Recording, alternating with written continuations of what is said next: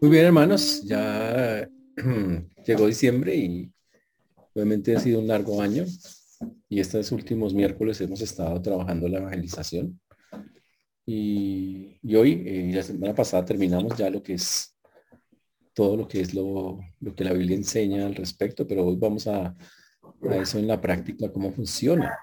La misma Biblia también señala cómo funciona en la práctica. Y para eso quiero que abramos nuestras Biblias en el libro de eh, Primera de Tesalonicenses, capítulo 2, versículo 19.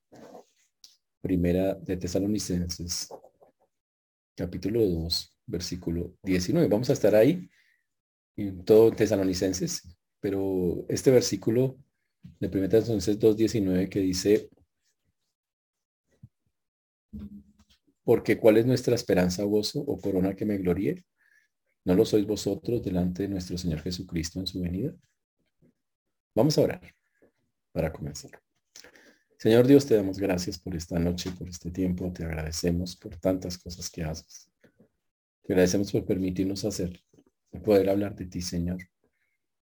Y como lo decía Javier, gracias por tantas personas que, por misericordia, Señor, los puesto para que sirvan, para que transmitan la palabra. Gracias porque todo tiene un plan y un propósito porque la evangelización no es en vano y porque todos los que se han dedicado al servicio, eh, hoy recordamos, no todos sus nombres, pero a todos ellos, Señor, al final habrá un resultado como el que la Biblia enseña. Por eso hoy ponemos delante tuyo esta tu palabra, pedimos que nos guíes en ella, que nos ayudes a recordar esa verdad y la importancia de hacerlo, no buscando resultados, porque, sino buscando la gloria tuya. Por eso hoy, en el nombre precioso de Jesús, Pedimos, Padre, corazones dispuestos, que, tengamos los corazones humildes para recibir tu palabra y también, Señor, para practicarla. Que quites todo aquello que impida que lo podamos hacer con claridad, que podamos glorificarte, Señor. Ten misericordia de todos los que nos escuchan, Señor, y de tu siervo quien habla, pues lo pedimos en tu precioso nombre, en Cristo Jesús. Amén. Y amén. Una famosa historia es de la historia del señor Oscar Childers. Ustedes lo conocen. Oscar Childers, hay una película de él. Era un hombre mujeriego, bebedor. Este hombre sobornaba a los oficiales del ejército. Era miembro del partido nazi. Era malo. Sin embargo, en lo profundo del corazón de ese hombre em, se despertó en algún momento un, algo increíble, una compasión inmensa por los judíos condenados en Polonia en el campo de concentración donde él está. Y mientras Hitler trataba de matar Children, trataba de salvar. Él sabía que no podía salvarlos a todos, pero quiso salvar a los que más pudo. Entonces comenzó como lo que comenzó para él como una fábrica eh, de, armamento lucrativa, se transformó en el refugio de 1.100 personas cuyos nombres llegaron a estar en su lista y que se conoce como la lista de Children. Si usted ve la película, se acuerda cómo terminó la historia. Al final los nazis son derrotados y las cosas cambian. Ahora Childer es el perseguido. Ahora los prisioneros son libres. Y, y Childer se prepara para ocultarse. Ahora lo van a perseguir a él. Y mientras él camina hacia, en la película, mientras él camina hacia el automóvil, los trabajadores de la fábrica forman una fila a ambos lados del camino, como una calle. ¿Sabe qué, qué, están haciendo? Han venido a agradecer al hombre que les ha salvado la vida. Uno de los judíos le presenta una carta firmada por cada uno de ellos, documentando lo que ha hecho. Le dan también un anillo de oro extraído del diente de uno de los trabajadores.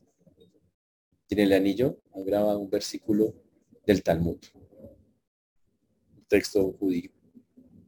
Decía, quien salva una vida, una sola vida, salva al mundo entero. Children en ese momento rodeado por los liberados, por todos los que ahora están libres, filas de rostros, esposos con sus esposas, padres con hijos. Todos saben lo que Children hizo por ellos. Nunca lo van a olvidar. ¿Qué habrá pasado por la cabeza de Children en ese momento? ¿Qué emociones salen, afloran cuando una persona se encuentra cara a cara con personas con las que, ojo, con personas cuyas vidas ayudan a cambiar? Sería chévere saberlo, ¿no? Pero tranquilos, algún día se sabe. Children veía los rostros de los liberados. Nosotros un día también los vamos a ver. Children oía las palabras de gratitud de los que había redimido. Tú dirás lo mismo. Él estaba en medio de una comunidad de almas rescatadas. Nosotros también lo vamos a estar un día. ¿Cuándo? Cuando Cristo venga. Eso lo dicen las escrituras y lo afirma Pablo en 1 Tesalonicenses 2, 19. Dice, vosotros sois nuestra esperanza, nuestro gozo, la corona de la cual nos sentiremos orgullosos cuando el Señor Jesucristo venga.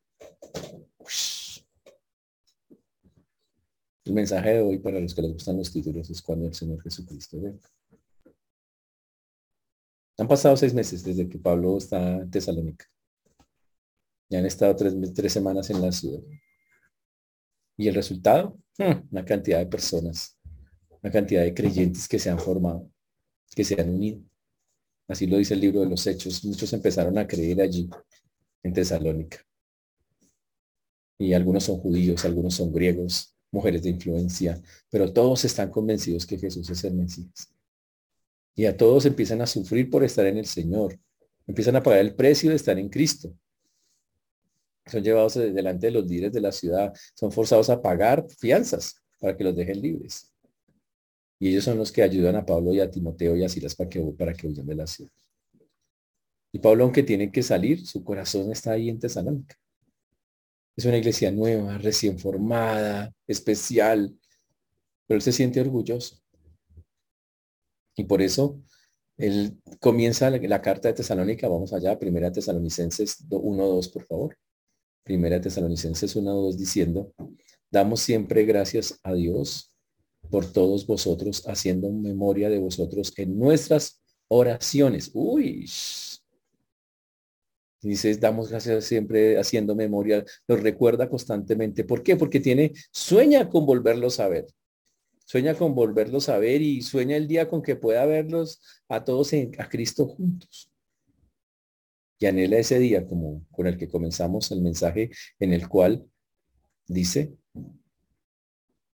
en el cual lleno de gozo y, y de alegría, dice, nos sentiremos orgullosos cuando el Señor Jesucristo venga, el día de la reunión. Y wow, y lo que está diciendo Pablo ahí en ese versículo es que es como la imagen de Children con los que es, con los que liberó. Un día vamos a tener un encuentro entre los liberados y el que nos condujo a la libertad. Wow. Un día vamos a estar los salvados con el que nos guió a la salvación. Para Pablo va a ser reunirse con los tesalonicenses. Mirar los rostros de todos aquellos que cuando llegó a esa ciudad y estuvo esas tres semanas, empezó a hablarles. Y ellos lo van a encontrar a él y él los va a encontrar a ellos y en la presencia de Cristo todos van a estar disfrutando una reunión eterna. Wow. Fantástico. Pero todo eso se hizo porque Pablo evangelizó. Porque Pablo entendía y no le importó hacerlo. Y no lo hizo buscando ni gloria ni nada de eso. Lo hacía con una alegría infinita, cumpliendo todas las cosas que hemos dicho que cumple el evangelismo. Por eso cuando comienza Primera Tesalonicenses el capítulo 1, el versículo 2 dice, versículo 3 dice, acordándonos sin cesar delante de Dios y Padre nuestro de la obra de vuestra fe, del trabajo de vuestro amor y de vuestra constancia en la esperanza en nuestro Señor Jesucristo. Él empieza recordando esa forma en que ellos tomaron las cosas de Dios, en cómo de verdad se convirtieron de una manera fuerte al Señor gracias a la predicación de la palabra de Dios Dice versículo 5, porque pues nuestro evangelio no llegó a vosotros en palabras solamente, sino también en poder en el Espíritu Santo y en plena certidumbre, como bien sabéis cuáles fuimos entre vosotros por amor a vosotros. Y Pablo empieza a narrar cómo fue que evangelizó. Dice, no fueron solo palabras, fueron las palabras de Dios llenas de poder y que se hicieron vivas a través del Espíritu Santo que así funciona el evangelismo con el poder del Espíritu Santo. También dice que en plena certidumbre significa trayendo convencimiento a las personas, trayéndoles esperanza que tanto se necesita. Qué chévere, no fue una charla que se le dio a unas personas, fue algo poderoso. No importaba solo las palabras, las definiciones. No, era mucho más que eso. Y Él lo está expresando en esas palabras. Él, ese es el punto. Es que hay algo más fuerte cuando se predica la palabra de Dios, limpia, transparentemente, sin buscar nada a cambio. Y es que llega y llega a los corazones de las personas y los transformas, las transforma de una manera poderosa. ¿Por qué? Porque el hombre natural no entiende las cosas de Dios, pero cuando de verdad sea el Señor trabaja, llega a lo profundo de los corazones por el poder transformador del Espíritu Santo. Y eso es algo increíble. Y todos tenemos el Espíritu Santo y Él trabaja para obrar en el proceso de, evangelización, trayendo plena certidumbre que se traduce profunda convicción. Profunda convicción en los corazones. Y Él dice, y lo hicimos con una cosa muy bonita, dice, por amor a vosotros. Como bien sabéis cuáles fuimos entre vosotros, por amor a vosotros. Significa que ellos hablaron la palabra de manera, todo lo que hemos visto en el estudio, de manera veraz, humilde, desinteresada, amable, cuidadosa, apasionada, compasiva. Así lo hizo. Wow. Fue tan bonito el resultado y por eso es tan importante no dejar de hacerlo. Y entender a todos los que están sirviendo y que a veces se desalientan. No se desalienten. Tranquilos. Dios da los resultados. Sigamos confiando en la poderosa palabra de Dios que transforma vidas.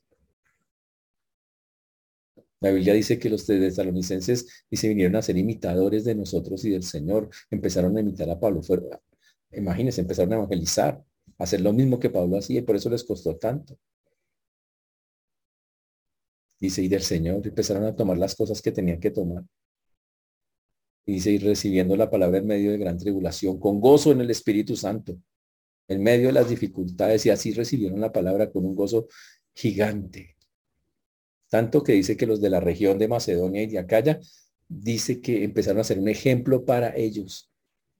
Uy, increíble. Y se volvieron personas dignas de imitar.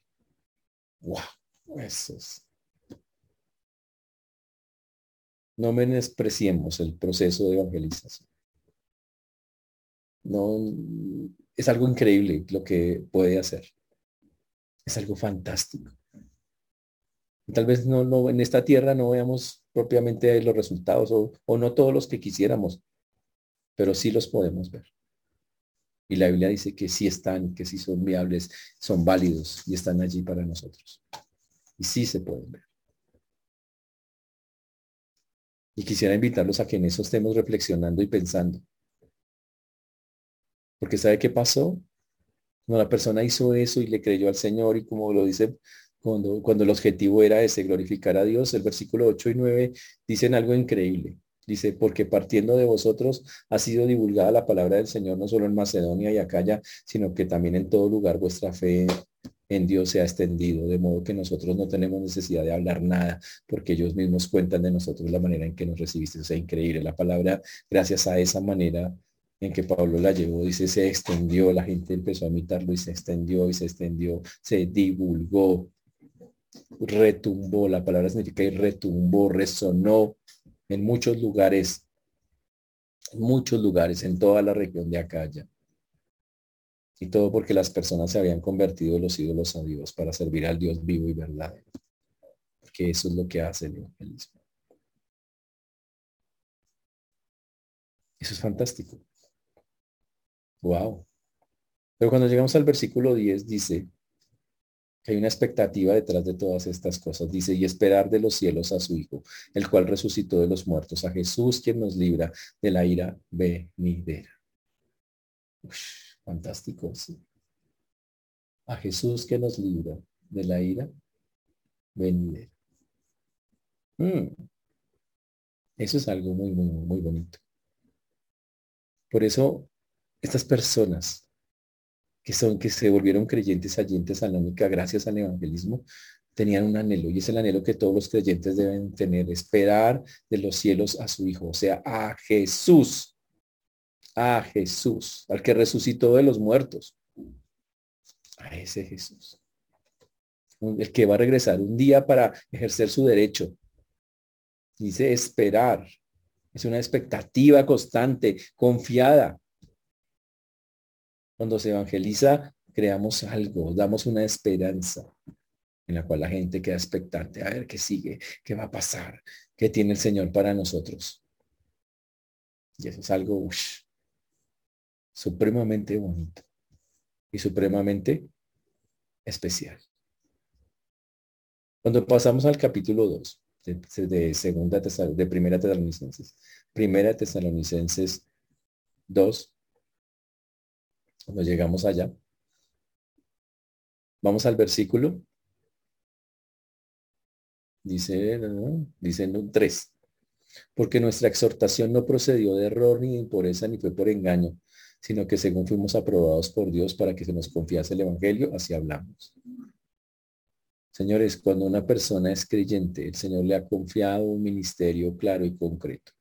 Y ese ministerio claro y concreto es que debe llevar el Evangelio.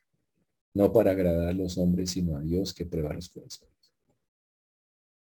largo el estudio que hicimos del evangelismo, así es como debe ser y por eso estamos recordando que así, esa es la manera correcta eh, de hacerlo. Sin impureza, sin error, sin engaño, sino hacerlo para la gloria, la gloria de nuestro Señor. Wow. Es más, en la frase del versículo 4 dice, sino que según fuimos aprobados por Dios para que se nos confiase el Evangelio. Mire, el Señor piensa que nosotros los que estamos llegando al Señor nos da un tesoro, nos confía el Evangelio, dice, nos aprueba para que llevemos la palabra. Él mismo nos ha comisionado para eso. Wow, y eso es algo que tenemos que hacer, pero tenemos que hacerlo. Él nos comisionó para, para que lo hiciéramos de esa manera sin buscar gloria, como dice Primera Tesalonicenses 2.6, ni de, de nadie. Pablo ni de los tesalonicenses, ni nosotros de nadie, ni de otros. Sin buscar nada cambio, como la Biblia dice que debe ser. Amando a las personas, como dicen los versículos Primera Tesalonicenses 2.7 en adelante. Que dice antes, fuimos tiernos entre vosotros como la nodriza que cuida con ternura a sus propios hijos. Dice que tan grande es nuestro afecto por vosotros que hubiéramos querido entregaros no solo el Evangelio de Dios, sino también nuestras propias vidas, porque, porque habéis llegado a seros muy queridos. ¡Wow! ¡Qué chévere! Predicar el Evangelio con amor, queriendo la gente, queriendo entregarse a las personas. Dice que fue tierno, como la nodriza que cuida a sus propios hijos que de grande su afecto, el afecto por ellos, que estuvieron dispuestos a entregar hasta sus propias vidas. Uy. Interesantísimos. Muy bonito. Pero cuando avanzamos más, un poquito más, que es a donde queremos llegar. Ah, vamos al versículo 13. 13. Versículo 1 Tesalonicenses 2, 13 que dice, por lo cual también nosotros sin cesar damos gracias a Dios de que cuando recibiste la palabra de Dios que oíste de nosotros, la recibiste no como palabra de hombre, sino según es en, verdad la palabra de Dios, la cual actúa en vosotros los creyentes. Porque vosotros, hermanos, vinisteis a ser imitadores de las iglesias de Dios en Cristo Jesús. Wow, dice que recibieron la palabra no como palabra de hombre, sino como la palabra de Dios. Señores, tenemos un poderoso tesoro para llevarle al mundo que se llama la palabra de Dios. Y es lo que el Señor quiere que nosotros hagamos, que la llevemos. ¿Para qué?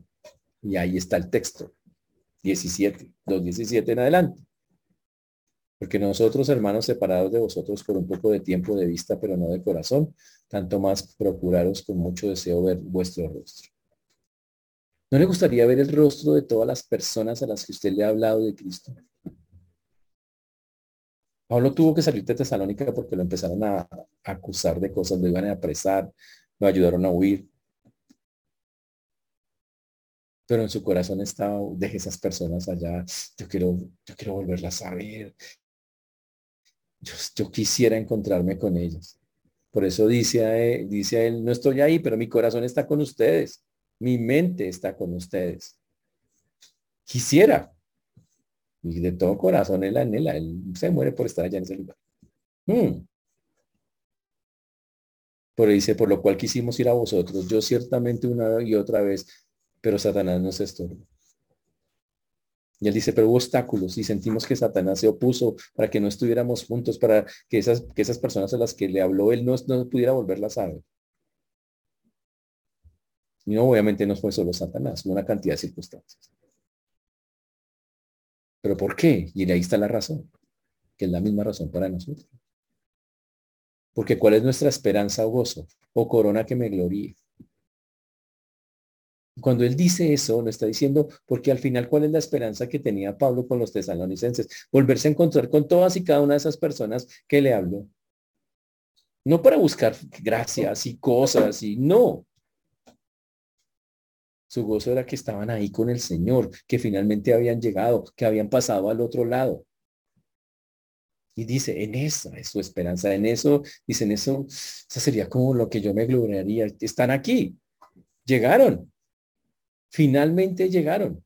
Qué, qué chévere. Y habla, dice, y tengo tanto deseo de ver su rostro. La palabra dice, mucho deseo, mucho deseo de ver su rostro. Significa, tengo un deseo gigante de tener esa comunicación, de preguntarles, estar ahí con ustedes. Mm. ¿Por qué?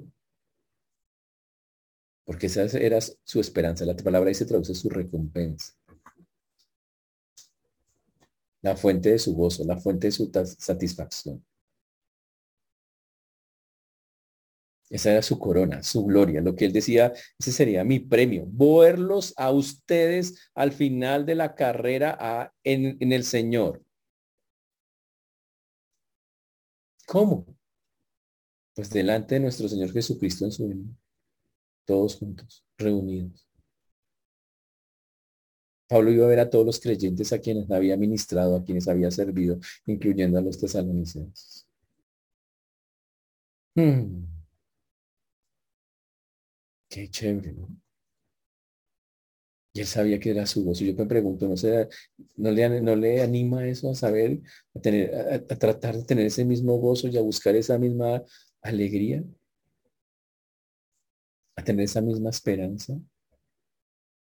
Saber que se va a encontrar con aquellos a los que habló. Cuando el Señor venga. Eso es fantástico. Imagínese el día. Imagínense el día cuando Cristo venga y, con todos los que han sido redimidos por el Señor. Con todas las personas con cuerpos nuevos, sin dolor, sin problemas, con una mente nueva, entendiendo todo porque antes no lo entendíamos todo, ahora no lo entendemos, pero ahora lo entiendo claramente, sin ningún miedo, sin ningún peligro, sin ninguna pena, y en medio de una muchedumbre, Mm. Y el maestro hablándonos. Cuando estemos frente a frente con ¿Qué nos diría el Señor? Sería chévere. Alguien dijo, me gustaría que el Señor me dijera, hijo, ven, quiero presentarte a algunas personas que están aquí por ti, porque me creíste. ¿Quieres conocerlos? Uy.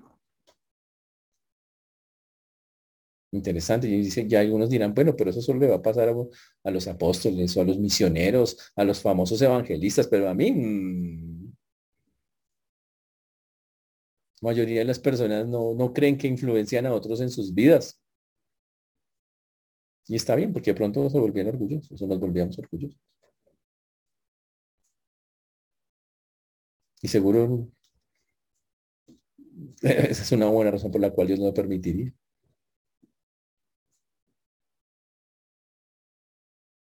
Si el Señor preguntara, como dijo alguien, ¿hay alguien aquí que haya recibido alguna influencia a este hijo mío? Y empezaron a pasar uno por uno al frente. El primero, el vecino. Ese señor todo grosero que vive al lado de tu casa. Y usted se abre los ojos y dice, ¿es serio, señor? Está acá. ¿Usted no ni se enteró? Y el Señor sale y dice, es que usted no se enteró, pero yo a usted lo miraba todos los días. Y solo viéndolo entendí. Y comprendí, por usted estoy aquí.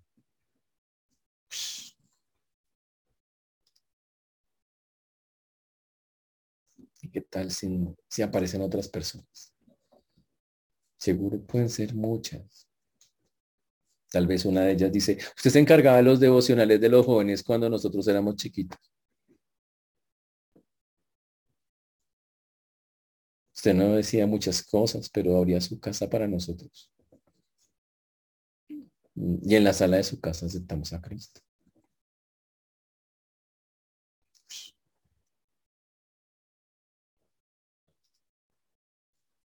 Tal vez un compañero de trabajo.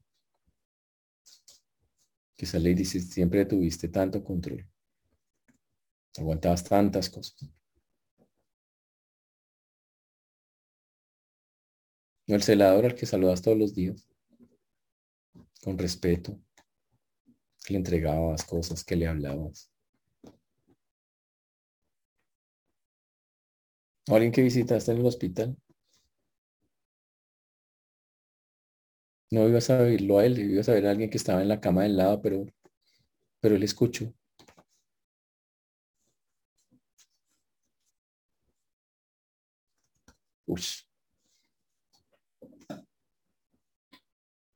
Y tal vez lo que más puede sorprendernos es personas que haya, que tal vez haya personas de otros continentes, de otros países, de África, de Asia. Sí, pero yo nunca he ido por allá.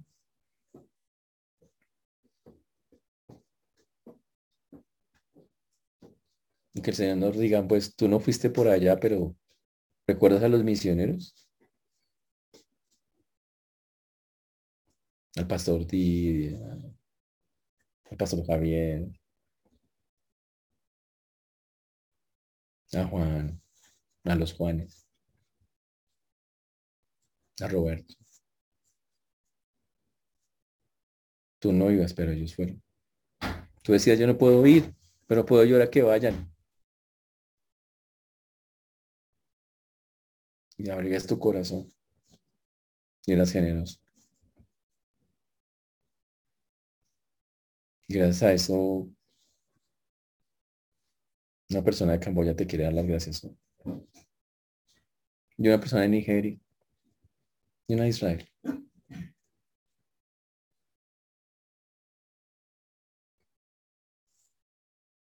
Y a menos que nos demos cuenta, hay una cantidad de personas alrededor. Muchos que ni conozco.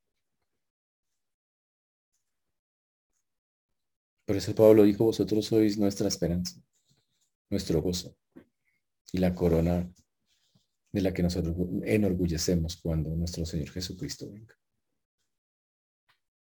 Es un orgullo de altanero, no. La alegría, del gozo de sentir que, que llegaron.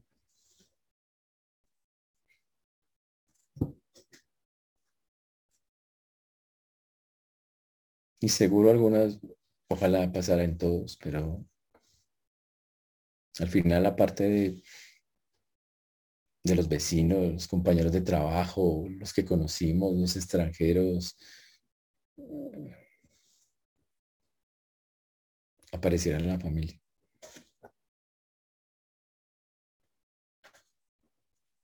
La esposa, los hijos, los padres los abuelos.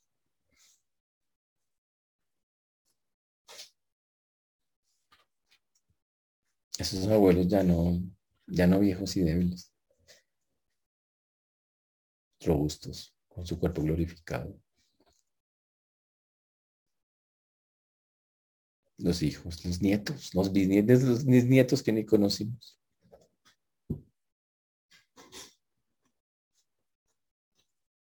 Eso es lo que pasa cuando se evangeliza. Pablo esperaba al final ese encuentro con todos ellos, con los que había podido influir, que conocía, los cercanos y, seguro con, con, muchos otros que con los lejanos. Qué bonito que fuera así, ¿verdad? La seguridad de la Biblia está en que un día va a pasar, nos vamos a encontrar con el Señor y con la gente que por misericordia hemos influenciado. Y entonces, las horas de servir al Señor van a valer la pena. No te vas a quedar. El dinero que diste no va a ser problema. Darías mil veces más. Tiempo que dedicaste a ayudar a la gente que necesitaba, a los perdidos, a los necesitados, a los desamparados. Seguro, y es que chévere, valió la pena.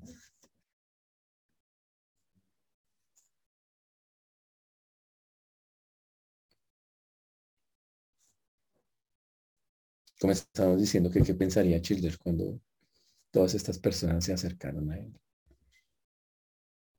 Le daban las gracias. Todos los que había librado de la muerte, agradeciéndole. En la película, uno de ellos viene y le da le entrega la carta y el anillo. Y por primera vez él se emociona.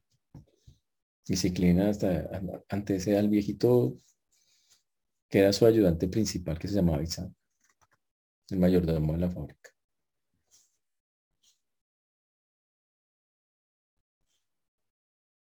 Y le habla en voz baja.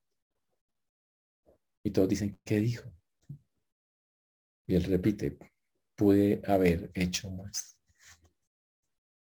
Pude haber vendido ese vehículo que estaba ahí. Vivirán otros días.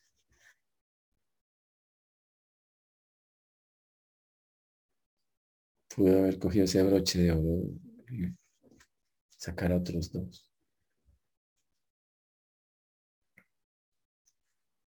Y entendió que lo importante al final eran las personas. Al final eso es lo único que cuenta. Por amor al Señor, ojalá sea lo, lo que también nos interese a nosotros.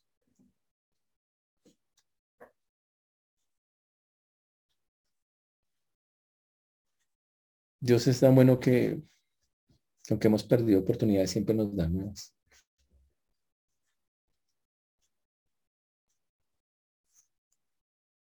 Y seguro palpitaremos cuando nos encontremos con, con la gente que hemos influenciado.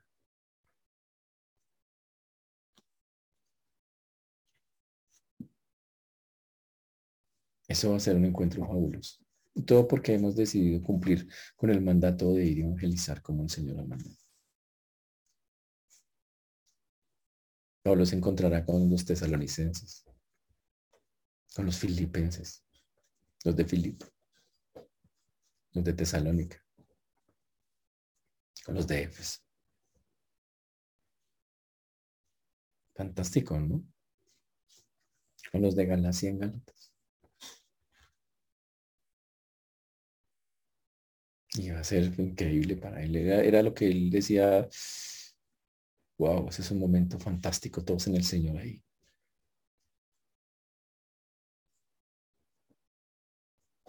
Y todo porque decidió hacer lo que el Señor le mandó.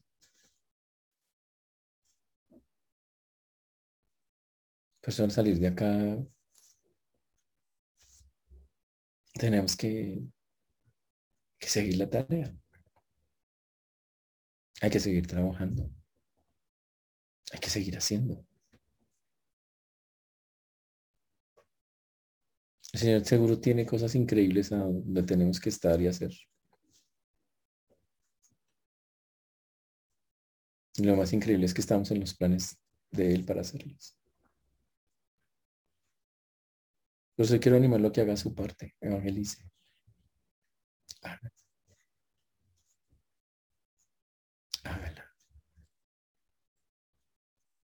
sin esperar nada a cambio.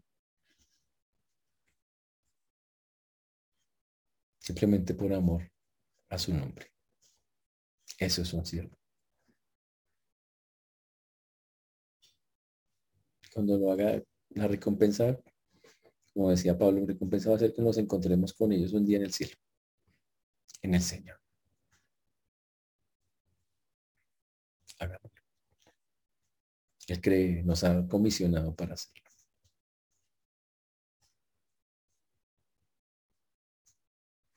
Y tenemos tiempo. Tenemos oportunidades. No las dejemos pasar. Hermanos, el Señor nos ama mucho, a pesar de cómo somos. Por eso es importante que empecemos a hacer lo que tenemos que hacer o no hemos dejado de hacer. Dejar, dejar de pasar las oportunidades, no. Hagámoslas. Para la gloria de Él, no para nuestros intereses personales, no para buscar nuestros planes o nuestras comodidades o nuestras cosas, sino para la gloria de Él. Porque Él lo merece, como lo vimos en el estudio porque Él está buscando un pueblo para su nombre. El Señor nos guíe, hermanos. Y no olviden que estamos llamados. Increíblemente estamos llamados para hacer la obra del Señor en el evangelismo. Vamos a orar. Señor Dios, te damos gracias porque tú eres bueno, Señor. Y para siempre es tu misericordia, Señor. Te damos gracias porque hasta aquí nos has traído y has sido bueno con nosotros. Gracias por tu mano preciosa y misericordiosa. Gracias porque a pesar de tantas cosas, ahí estás, Señor. Y gracias a que alguien tuvo en su corazón llevarnos la palabra, estamos aquí. Hoy te damos gracias por esas personas. Que un día seguro nos vamos a encontrar con ellas en el cielo. Pero ayúdanos, Señor, a que le hablemos a muchos. Para que, como lo dijo Pablo, nuestro gozo sea encontrarnos con ellos. Y gloriarnos en algo tan bonito como es estar todos juntos en la gloria tuya. Te damos gracias por cada persona, por cada misionero, por cada siervo. Pero también te pedimos por cada creyente, Señor. Cada hijo tuyo, Señor, que, que de manera callada, no visible, está haciendo la tarea. Te pedimos por todos aquellos que han desaprovechado o desaprovechamos oportunidades para hacerlo. Para que con sabiduría, con amor, podamos llevarlo a cabo. Señor, a ti la gloria, la honra y la alabanza damos en esta noche en el nombre de Jesús.